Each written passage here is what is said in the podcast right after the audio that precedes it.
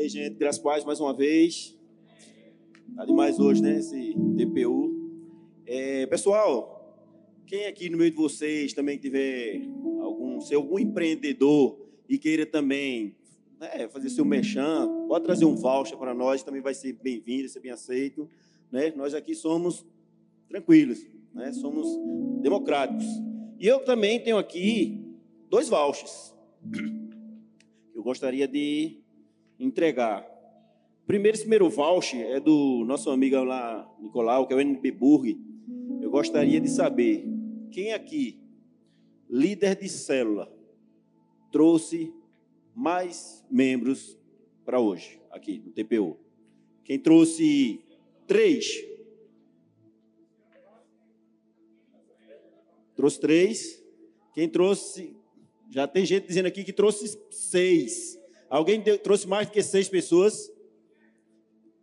Cadê, a, cadê os membros da célula aqui de. De Og? e aí? Seis. Dou-lhe uma. Sete. Alguém trouxe sete? Seis. Vinte. Uau, fica de pé essa célula que trouxe vinte aí. Gente, vamos aplaudir aqui, ó. Meu Deus. Uau. Olha aí. Na verdade, veio a célula toda, né? Quem é o líder? Quem é o líder? Diogo, é? Vem cá, meu querido. Vem pegar aqui seu prêmio. Ah. Oi?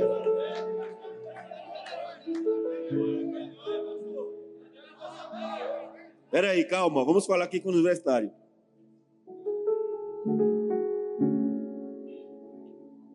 Meu Deus. Então vou deixar esse voucher para outro. É. É Luciano é Fitness. Cadê ele? Cadê Lu? Vem cá, Lu. Eita, gente. Sem falar que ele hoje é aniversariante, né? De dia. Uau! É? E ele vai pagar o lanche todo mundo lá, viu? O aniversariante paga o lanche hoje. é, a gente iria, realmente iria dar aquele voto a você. Porém, a gente quer lhe presentear com uma coisa melhor. E nós vamos dar a você a camisa Todos por Um de presente. É, é uma bênção. Primeiro já honrar esse homem aqui, né? Que a gente está crescendo, uma cela de homens aí toda terça, né? Toda segunda-feira, está sendo aqui no Food Park.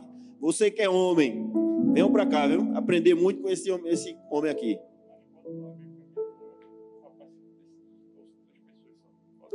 Amém. Gente, a igreja do amor ela é, é ímpar. Ele acabou de me dizer para eu doar, para nós doarmos essa camisa para o rapaz que trouxe três convidados da sua célula. Quem foi? Trouxe três? Seis? Ou meia dúzia, né? Foi ele? Quem foi que trouxe? Quem foi que trouxe seis, três convidados? Foi tu? Pronto. Ganhou a camisa. Ganhou a camisa. Amém? Depois procure o pastor Fábio. Então, esse NP Burgo eu vou aquele que trouxe mais visitantes. Agora, porém, esses visitantes que não sejam cristãos. Visitantes. Uau! Ô, oh, oh, gente! Rapaz, esse cara tá querendo mesmo hambúrguer, viu? Ele quer esse, esse hambúrguer. E é, olha aí, gente, vamos aplaudir mais uma vez. Uau! Sejam bem-vindos. É isso aí, Lu. Volta, vem embora. É modesto esse rapaz, né? Vou dar um NB Burger para todos. Toma aí. Agora compartilha, né? É. E esse outro aqui, bom, pela cor, é, eu vou doar Hum. Ele já está, tá, vamos, vou fazer isso. Vou fazer essa doação para o primeiro torcedor alvirrubro que vem aqui pegar esse voucher.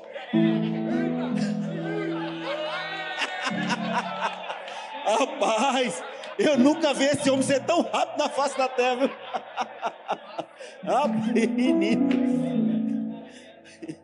Esse é um, um milagre que aconteceu hoje, viu?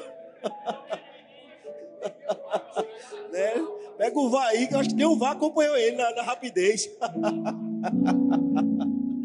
Glória a Deus por isso. É, e também, gente, é, deixa eu fazer também nosso mercado. Quem tiver interessado em comprar essa camisa aqui, todos por um, procure o nosso amigo Cantuares, Daniel Cantuares. Fica de pé, meu querido. É ele aqui, ó. Procure ele. O nosso Lombardi.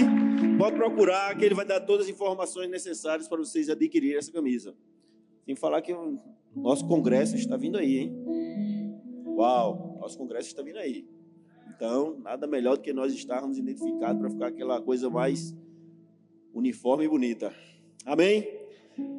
Bom, graças a Deus mais uma vez, gente. Vamos chegar agora ao nosso melhor momento. Até agora tudo foi especial. Tudo nós fizemos, as brincadeiras, tudo foi especial.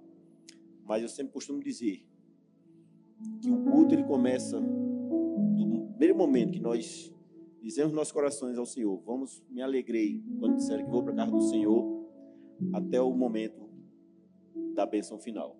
A adoração começa por aí, logo no primeiro raiar da manhã.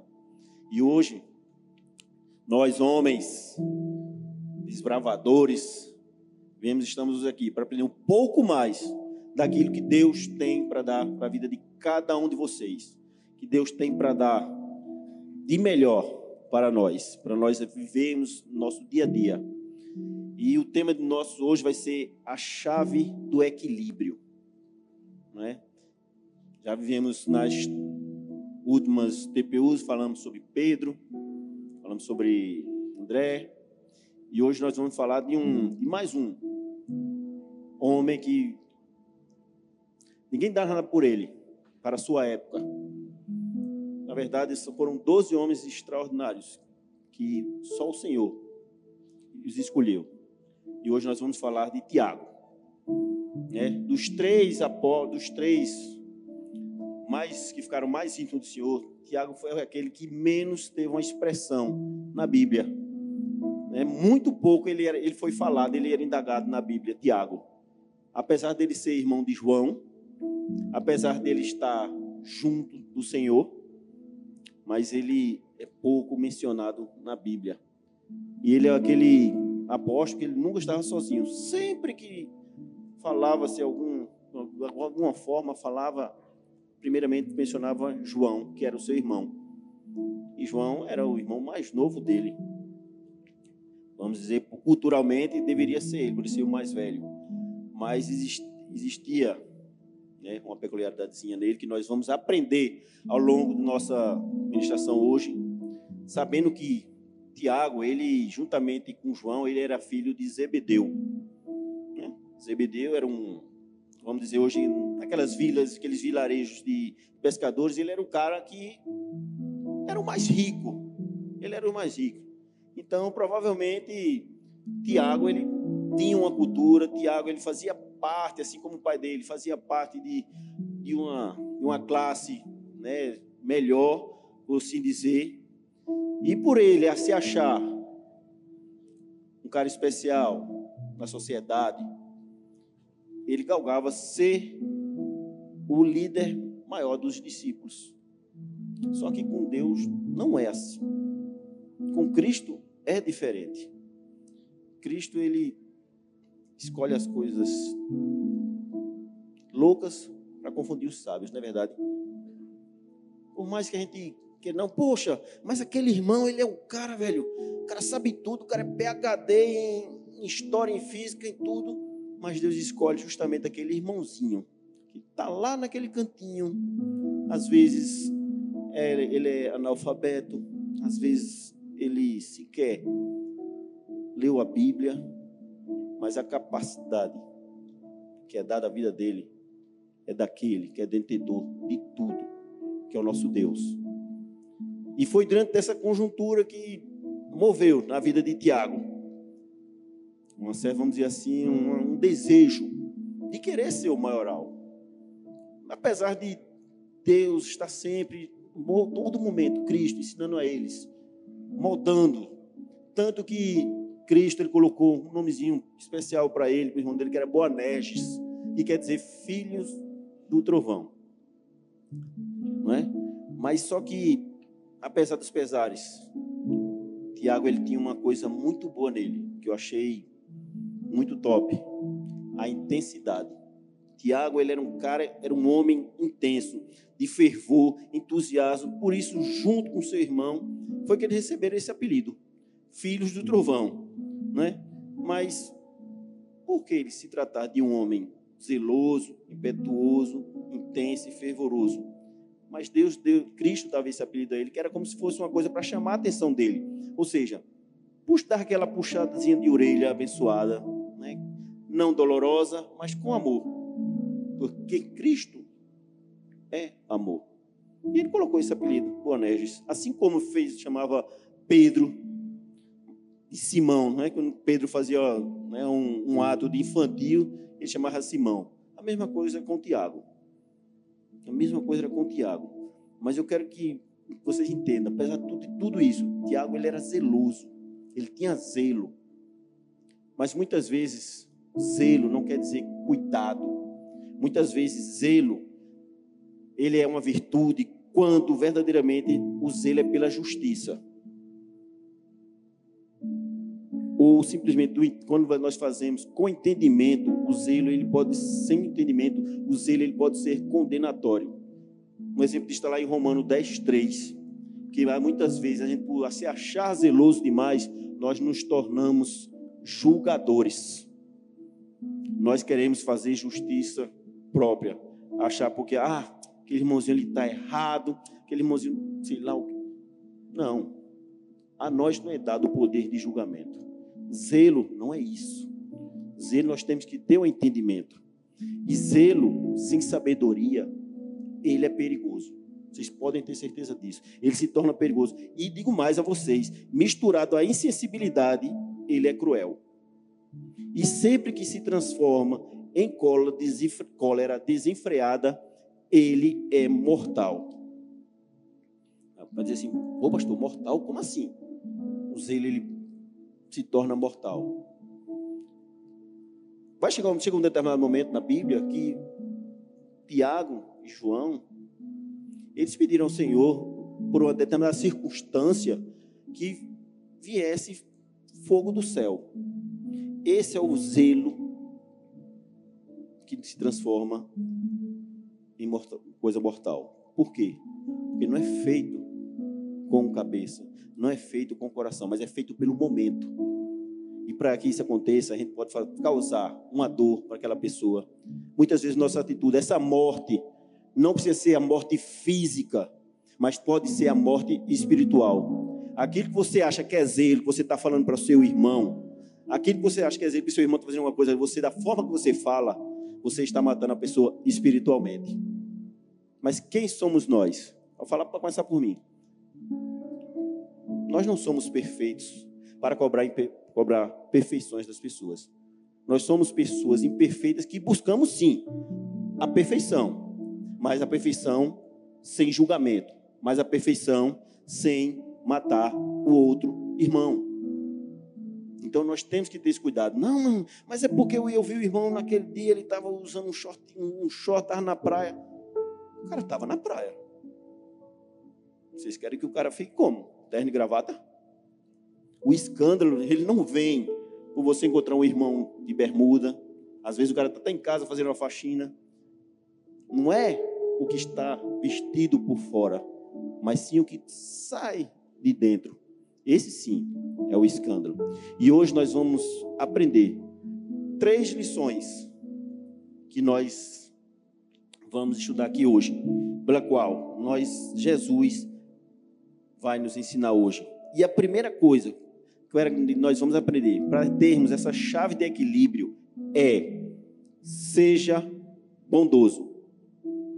Lucas 9, 59, versículos 51 e 56 diz: Como estava chegando o tempo de Jesus ir para o céu, ele resolveu ir para Jerusalém. Então mandou que alguns mensageiros fossem na frente.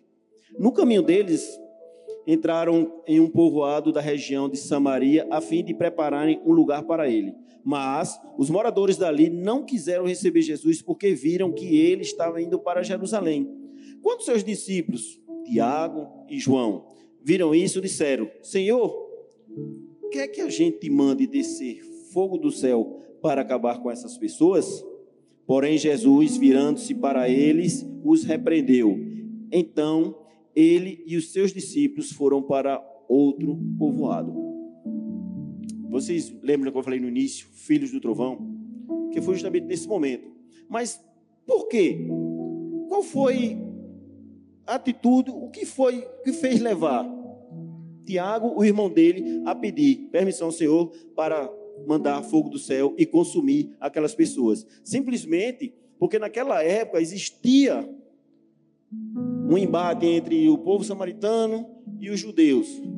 E para os judeus, muitas vezes, quando tinham que ir para Jerusalém, tinha que passar, o percurso normal é passar por Samaria. Porém, com essa discussão entre eles, eles faziam um retorno. Mas só que nós temos um Cristo que ele é intencional. Nós temos um Deus que ele faz tudo com intencionalidade. Porém, Tiago e João, achando-se que daquela forma que ele foi mal destratado, Cristo foi destratado, eles iriam estar dizendo, pô, estou abalando, uh, vou, vou, vamos lá, vamos chegar para ele e dizer oh, vamos, mas não foi isso. Mas por quê? Porque Cristo, anteriormente, já havia passado em Samaria, ele já tinha ido no tanque, ele já tinha pedido água à mulher samaritana e já tinha dado a água viva àquela mulher samaritana. Então, na cabeça deles era o quê? De boas, Cristo era passar, você está bom, mas não, ao contrário. E eles ficaram indignados com isso. Mas essa foi a motivação errada. Porque eles mesmos foram testemunhas de quantas e quantas vezes Cristo, quando estava ministrando, os fariseus chegavam até ele para indagar, para questionar aquilo que ele fazia. E solicitava dele, pedia a ele que ele mandasse um milagre do céu. E ele simplesmente não fazia, porque ele conhecia o coração de cada um que estava ali. E naquele momento, quando Tiago e João também tomaram essa atitude, o Senhor sondou o coração deles. O que eu quero dizer com isso? Que sempre, todas as vezes que nós colocarmos o primeiro olhar diante de uma circunstância, que nós não queiramos ser fulminantes com os nossos irmãos. Porque o irmão errou, opa, vamos chegar até ele. Meu querido, por que errou? Por que houve o erro? O que é que está acontecendo? Ou seria mais fácil nós mandasse cair fogo do céu, assim como Tiago e João fez? É, porque ali, naquele mesmo local que eles, que eles pediram para jogar fogo, o profeta Elias também tinha feito a mesma coisa com os profetas de Baal. Só que a intenção de Elias era fazer com que o nome de Deus fosse glorificado. E quando Deus fez o fogo descer, ele sabia que ali o nome dele era glorificado. Ao contrário do que ia acontecer aqui. Não era para a glorificação do nome do Senhor. Não era para zelo porque as pessoas maltrataram a Cristo. Mas era algo que saiu de dentro dele, uma ira. Porque eles não concordavam da forma que os samaritanos trataram a Cristo. Vocês estão entendendo? Por que eu estou dizendo isso? Porque Cristo, ele veio, ele estava ali, não para julgar ninguém, ele estava ali para salvar. Então, por que ele queria que o fogo descesse do céu? Quando na verdade o Filho de Deus veio para a terra para mostrar a todos nós que o maior não é aquele que é servido, não. O maior é aquele que serve. O maior é aquele que está ali, que se senta no local de servidão. Não vá pensando você, ah, eu vou querer aqui um local de, de, de pompa aqui na, na, igreja do amor, eu quero ser diácono, eu quero ser pastor. Nananina, não. Nananina, não. Não queira isso, porque, em primeiro lugar, Deus ele sonda o nosso coração. Enquanto nós tivermos esse pensamento, vão ficar, vamos ficar no mesmo lugarzinho. Por mais que você seja fervoroso, por mais que você seja, chegue a ser cheio de unção, mas enquanto seu coração estiver com soberba, não vai. Porque a palavra nos diz que a soberba ela precede a queda, a ruína. Deus, ele não se agrada de um coração orgulhoso. Ele se agrada de um coração altruísta. Ele se agrada de um coração, aquele coração que serve com amor, com alegria, independente de qualquer circunstância, independente de tudo, porque nós temos que ter a consciência de que aquilo que nós estamos fazendo, nós não estamos fazendo para a igreja do amor, nós não estamos fazendo para o pastor Gustavo, pastor, para o pastor Arthur, para ninguém, não. Nós estamos fazendo para Deus. Foi para isso que nós fomos chamados. É para isso que Ele nos chamou. Então, meu querido, se você quiser galardão, aprenda a servir, aprenda a ser servo. Né? É muito bom a gente dizer que é servo e na hora que precisa abrir a porta de nossas casas para uma célula. É. Não, minha casa não. Peraí. Eu comprei agora há pouco aqui meu sofá. Zero bala. Deixa eu dizer uma coisa a vocês, um testemunho. Eu tinha acabado de comprar um sofá em dezembro. em janeiro nós abrimos a nossa célula. E com cinco minutos que chegaram todos os membros, aquela bestazinha, Kids, derrubou nada mais também que Coca-Cola no sofá. eu olhei e eu disse, Jesus. Eu não pensei no sofá, eu pensei nisso. Vou gastar só para limpar. Eu olhei para minha esposa, o sofá da gente é marrom, ou seja, o sofá marrom, qualquer gotinha, né? Ele já mancha. Mas, ei, deixa eu dizer uma coisa a vocês. Quando nós abrimos nossa casa para uma célula, nós jogamos para fora todo o materialismo. Nós deixamos de lado tudo aquilo que nós achamos que serve, não serve. A própria palavra diz que não adianta a gente querer a riqueza aqui na terra, porque a traça vai comer tudo. A gente tem que querer a riqueza que está lá em cima, no alto. São as vidas pelas quais na sua casa, que vai ser um canal de libertação, de cura, restauração, que vai você abre a porta da sua casa. É isso que nós devemos nos preocupar. É isso que Deus quer de nós. Ele não quer aquela casa enfeitada, bonitona, cheia de, de para que isso, mas quando na verdade você não consegue nem chamar um irmão para tomar um cafezinho na sua casa, meu querido. Deixa eu dizer uma coisa a vocês. Até hoje meu sofá está lá, manchadinho, uma uva, mas mesmo assim, nós não deixamos de ter na nossa casa. Nós não deixamos. Eu estou falando do sofá, que é um exemplo mínimo, mas já houveram outras coisas. A gente olha, porque nós somos humanos, mas nós bem sabemos que Deus também é fiel para nos dar infinitamente, mais do que nós pensamos ou imaginamos. Acabou-se. Então, se nós tem um zelo, que nós temos esse zelo com sabedoria. Vocês já, vocês já imaginaram se, é, se aquilo que foi feito com o desejo de Tiago naquele momento Deus também poderia fazer conosco não? Deus também poderia fazer conosco. Mas deixa eu dizer uma coisa a vocês que está lá em Salmos 145, 9. O Senhor é bom para todos e as suas misericórdias estão sobre todas as suas obras.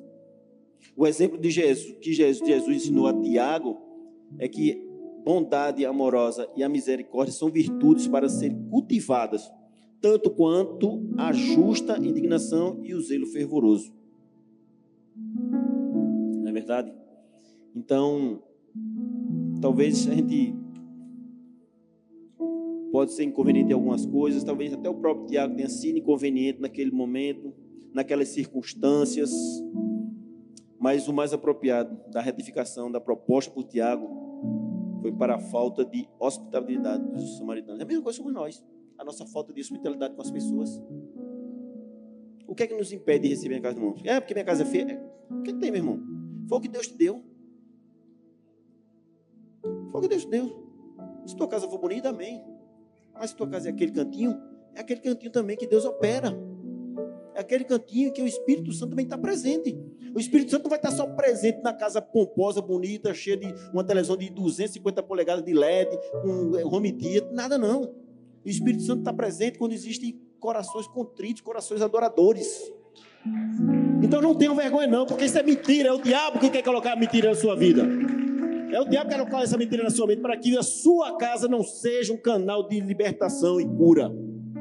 Mas eu já declaro nessa noite que aqui casas, novas casas serão abertas para as células. Eu declaro, vidas serão restauradas. Cada lar aberto aqui, porque o Senhor estará presente em cada lar. Nós devemos sempre escolher a bondade e que nossas atitudes e palavras sejam para trazer vida.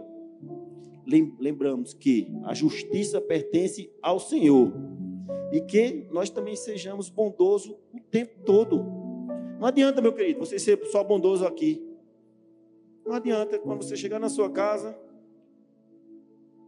o primeiro pozinho no chão, você já pega a sua mulher, já dá aquela raquetada, já dá aquela palmada. Não adianta, quando você sai daqui, entra dentro do carro, porque o irmãozinho bateu a porta com força, e você já olha atravessado para ele assim, o fogo do céu já caiu naquele irmão naquela hora.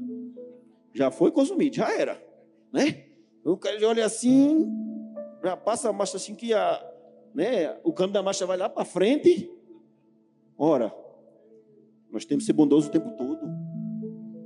Nós temos que exalar aquilo pela qual nós somos imagem e semelhança. Cristo não faria isso. Em hipótese alguma. E tudo isso, nós também temos que chegar no nosso segundo da nossa lição, que devemos ser também humildes. É, a humildade, essa palavra, muitas vezes ela soa como um, um pancadão na vida de uma pessoa. A humildade é uma coisa a ser, hoje em dia, a gente tem que louvar a pessoa que tem, porque está existindo um esfriamento muito grande. E com esse esfriamento, a humildade também está indo para lá, para longe. Veja que Mateus 20, do versículo 20 ao 24, diz: Então a mãe dos filhos de Zebedeu chegou com seus filhos perto de Jesus, curvou-se e pediu a ele um favor. O que você quer? perguntou Jesus. Ela respondeu: Prometa que quando o Senhor se tornar rei, esses meus dois filhos sentarão à sua direita e à sua esquerda. Jesus disse aos dois filhos dela: Vocês não sabem que estão pedindo? Por acaso vocês podem beber o cálice que eu vou beber? Ele, na sua humildade, responderam: Podemos. então Jesus disse: De fato, vocês beberão o cálice que eu vou beber mas eu não tenho direito de escolher quem vai sentar à minha direita e à minha esquerda, pois foi meu Pai quem preparou esses lugares, e Ele os dará a quem quiser. Quando os outros dez discípulos ouviram isso, ficaram zangados com os dois irmãos. Essa passagem aqui nós descobrimos que Tiago, além de o cara ser, além de ser fervoroso, intenso, zeloso, ele também era um cara ambicioso e demasiadamente confiante. Ou seja, ele pensava ser o melhor que os demais. Por isso que ele não teve demora de pedir ao Senhor isso assim, um lugarzinho de honra. Agora só que o cara foi desenrolado. Vamos dizer isso, né? Porque ele não teve a coragem de chegar tete a tete para o Senhor. O que foi que ele fez? Mandou a mãe dele. Né? Mandou a mãe dele. E ela simplesmente, claro, como uma mãe zelosa, ela foi até o Senhor né? Porque até porque para a mãe dele chegar até o Senhor, eles também existia também aquela intimidade com, com o Senhor. Mas isso aí é um, são estudos a gente vamos deixar para lá. Mas, poxa, o cara olha assim, meu irmão, eu sou o cara. A humildade está, né? Quando Cristo disse, é, vocês querem pode beber do meu cálice, os caras eles não tiveram demora, disseram, não. Podemos beber sim. Humilde. Uau. Humilde. Mas, mais uma vez eu digo, gente, coração deles não estava voltado para isso. Eles queriam esse lugar de pompa em detrimento a uma promessa que Cristo havia feito para eles. Que está lá em Mateus 19, 28, que dizia: Eu afirmo a vocês que isto é verdade. Quando chegar o tempo em que Deus vai renovar tudo e o Filho do Homem se sentar no seu trono glorioso, vocês, os meus discípulos, também vão sentar-se em doze tronos para julgar as doze tribos do povo de Israel. Foi diante dessa promessa que eles né, foram lá e disseram: peraí, se tem essa promessa, então peraí. Eu sou o cara, eu sou inteligente. Minha família, né, tem uma vida social boa, está para aí. Então, nada melhor do que, no auge da minha humildade, pedir ao Senhor, né? Mas eu não, pedi a minha mãe. É mulher, né? Mulher sabe, mulher quando quer pedir, acabou-se, né, maridos? Acabou nós, né? Quando ela pede com aquele jeitinho, pode ter dois reais na carteira. Mas o cara dá dois, ainda vai na casa do amigo pedir emprestado para dar mais. É, mulher, é caso sério. Mas não convém o fato aqui. Porque foi justamente por essa promessa que eles quererem um, local, um lugar proeminente ao lado do Senhor. Ou seja, um local elevado, mais do que os outros discípulos. E isso está longe de humildade. Completamente. Humildade é você se sentir lisonjeado, você se sentir regozijado em saber que foi escolhido pelo Senhor. Rapaz, se Deus me chamasse como discípulo dele, ou você dissesse, meu irmão, Gusta, tu vai ficar sentado naquele cantinho ali no chão, no tapete, de boa si, aleluia. Eu ia falar até em línguas estranhas naquele, nesse momento. Só que para Tiago, apenas ficar sentado nas doze cadeiras não foi suficiente, ele queria mais. Ele queria um local mais elevado, um local que ele podia ficar ali, com aquela pose, né? Aquela pose. Pronto, eu estou aqui, eu sou melhor, né? E hoje em dia nós podemos trazer para o dia de hoje, gente. Quantas e quantas são as pessoas que eu já conheço que bastou uma promoçãozinha, acabou-se o chão. Pisa porque é o jeito, mas acabou o chão daquela pessoa. Fala com você porque é inevitável que às vezes você está num corredor, ela está num corredor, mas se ela ainda tivesse aquela, aquela, aquela brechinha para pular e falar com você, ela não falaria. Mas quando fala, não consegue nem mexer o lábio. E aí, meu querido, tudo não vai. Oxê, tá com raiva? Tá com raiva? Gente, que isso? Que isso? Mas aí, eu sempre costumo dizer, a soberba, a falta de humildade, ela precede a queda. Não, mas foi Deus que me colocou aqui. Amém. Mas só que as minhas atitudes, os meus atos, determinam o local onde Cristo quer me colocar. Não adianta, não adianta você achar que você tem um lugar. Ninguém, ninguém, ninguém tem local ali exclusivo para a vida toda com o Senhor, não. Muito pelo contrário, não adianta. Eu sempre costumo dizer que nesses momentos a gente passa muitas vezes por processos, as pessoas passam até por, por processos, mas já acha que porque está passando aquele processo é porque Deus já não está mais amando aquela pessoa. Ei, mas deixa eu dizer alguma coisa a vocês. Processo, deserto, sem sofrimento, não gera aperfeiçoamento. Você não vai chegar onde Deus quer lhe colocar se você não aceitar o processo. Você não vai chegar a um nível mais alto se você não aceitar o processo. Não adianta. Não adianta você querer achar porque agora você está ali, agora você é um diácono e ei, fica ali. Oh! Não adianta, filho. Não adianta, meu querido. Deus sempre quer o nosso melhor. E, e Deus, Ele não quer que nós fiquemos no nosso canto, por mais que você se, achar que tá bom, tá ótimo, tá no seu local de, de, de pompa ali, de, de exclusividade na igreja, mas Ele não quer, Ele quer sempre o melhor. Então, continue a calçar as sandálias da humildade. Continue a ser humilde, para que não preceda sua queda. Eu vou dizer, viu? Quando, gente, quando nós caímos para levantar, você tem que ter um coração. Aí é onde Deus trabalha. Aí você vai quebrar o coração. Você vai ter que ser humilde para se humilhar, para querer voltar e voltar agora da forma que Deus queria, não da forma que você acha que é. Deixa eu dizer uma coisa a vocês. Tiago ele desejava uma coroa de glória, mas Jesus lhe deu um cálice de sofrimento. Ele desejava poder, Jesus lhe deu serventia. Ele desejava um lugar de proeminência, ou seja, um local elevado, e Jesus deu-lhe o túmulo de Marte. Marte. Ele desejava exercer domínio. Jesus deu-lhe uma espada. Espada essa que lá na frente, algum tempo depois, foi usada para que ele fosse morto. Foi um único momento na Bíblia que Tiago ele foi colocado em primeiro lugar. Porque ele foi o primeiro dos discípulos a ser morto. Ele foi o primeiro dos discípulos onde foi, teve sua cabeça decapitada. Mas antes de tudo isso acontecer, ele foi moldado pelo nosso Senhor Jesus e pôde viver e cumprir o seu propósito para a propagação do, do Evangelho.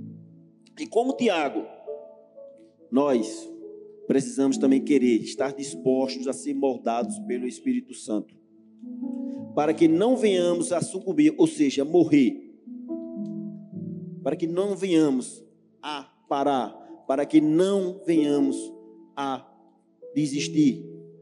E nessa noite, eu creio que todos vocês aqui estão dispostos a ser moldados pelo Espírito Santo. Amém? Provérbios 16, do 18 ao 19 diz: O orgulho leva a pessoa à destruição e a vaidade faz cair na desgraça. É melhor ter um espírito humilde e estar junto com os pobres do que participar das riquezas dos orgulhosos. Bernard Meitzer disse: a humildade é uma das coisas mais estranhas, mais estranhas. No exato momento que nós acreditamos tê-la obtido, a perdemos. Deixa eu dizer uma coisa a vocês: não importa a origem, sua família, sua profissão, seu extrato, ou seja, sua essência, mas vocês têm que ser humilde. Porque deixa eu dizer uma coisa a vocês: o maior homem que esteve aqui na terra, ele foi humilde. Ele nos, ele nos ensinou a sermos humildes. Então eu pergunto a vocês: que tipo de cristão nós seremos se agirmos com prepotência, soberba, orgulho, vaidade ou ganância. Porque deixa eu dizer a vocês, o maior exemplo que nós tivemos foi Cristo, o maior exemplo de liderança. E esse exemplo, ele nos ensinou a servir. Filipenses 2,3 diz: Não façam nada por interesse pessoal ou por desejos tolos de receber elogios, mas sejam humildes e considere os outros superiores a vocês mesmos. Essa é a essência da humildade.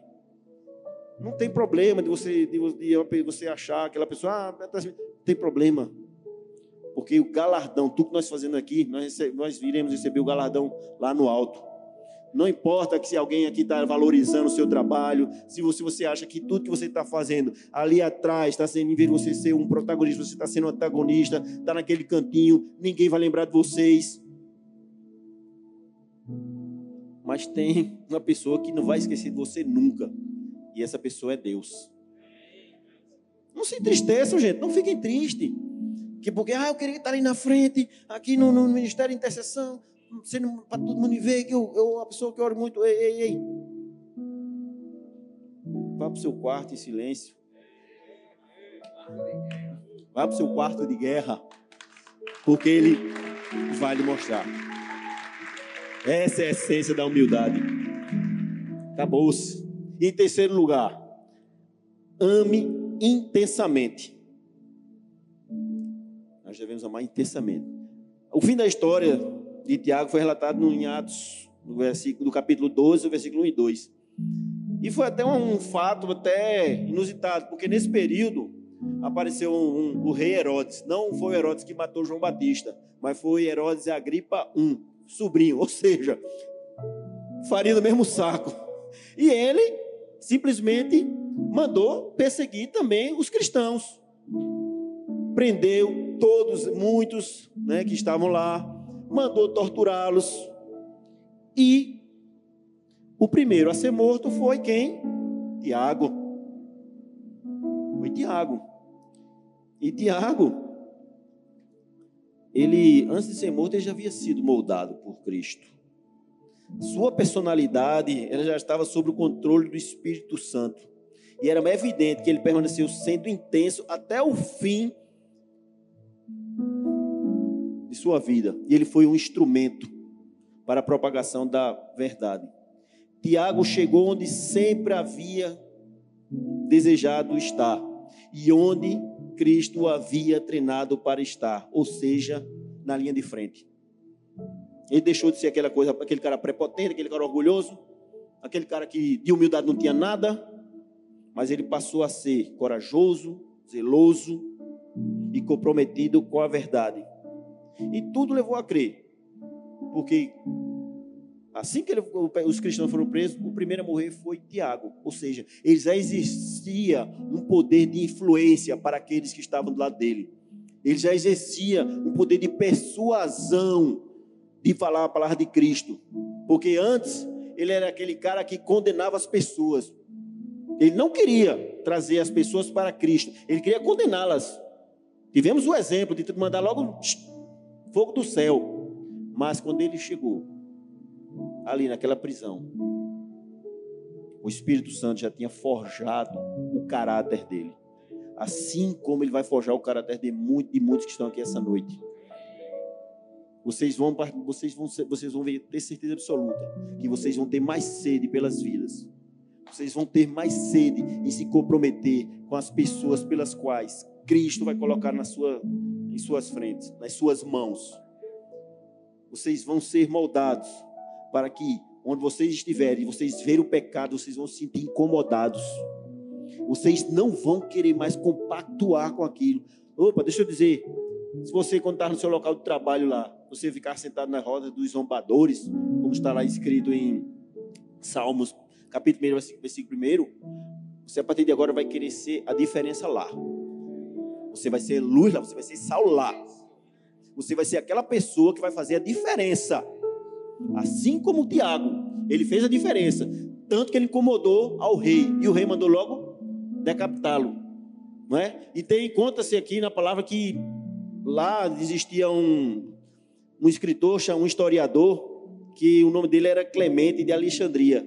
E ele relata o seguinte fato: diz ele, que aquele que levou o Tiago até o tribunal, ao ouvir seu testemunho, vejam a diferença, foi tocado e confessou que ele próprio era um cristão. Assim, de acordo com Clemente, os dois foram levados juntos e no caminho ele implorou a Tiago que o perdoasse. Depois de refletir por um instante, Tiago olhou para ele e disse: Pai seja contigo, e beijou. Naquele momento, os dois foram decapitados juntos. Mas eu quero dizer que sim, no final, Tiago ele aprendeu a valorizar as vidas. Ele entendeu que o mais importante em tudo isso era levar a salvação para as pessoas, era converter as pessoas para o Evangelho, é fazer com que as pessoas conhecessem o Cristo vivo que vive em nós, do que estar ali condenando as pessoas. E a sua intensidade foi, por fim, temperada pela sensibilidade e pela graça. Em algum ponto ao longo do seu caminho, ele teve de aprender a controlar a sua raiva, refrear a língua e redirecionar o seu zelo, eliminando a sede de vingança e perdendo inteiramente a ambição egoísta. O Senhor usou para realizar uma obra magnífica na igreja primitiva. Vejam a diferença daquelas pessoas que se entregam ao Senhor. Veja a diferença daquelas pessoas que se tornam dependentes de Cristo. Veja a diferença que aquelas pessoas chegam assim, Senhor, não sou eu mais que vivo, mas é o Senhor que vive em mim. Então faz de mim o teu querer e não mais o meu. Não é mais a minha vontade, é a vontade dele. Quando isso acontece, tudo isso é jogado, deixado de lado, soberba, falta de humildade, tudo isso é deixado de lado. E nós aprendemos a ser servos, e servos com amor, servos com intensidade. O amor de Deus por nós, o amor que moveu Jesus até a cruz é tão grande que é difícil a gente descrever, mas nós podemos dizer uma só palavra: intensidade. Sejam intensos naquilo que vocês, vocês fazem. Uma intensidade em amor, intensidade em comprometimento, intensidade de querer abrir a sua casa para uma célula, intensidade de, de, tirar aquelas pessoas do lamaçal do pecado e trazer para a maravilhosa luz, assim como fizeram comigo. Eu não nasci em berço cristão. Aos meus. Não vou dizer minha idade, não. Alguns meus.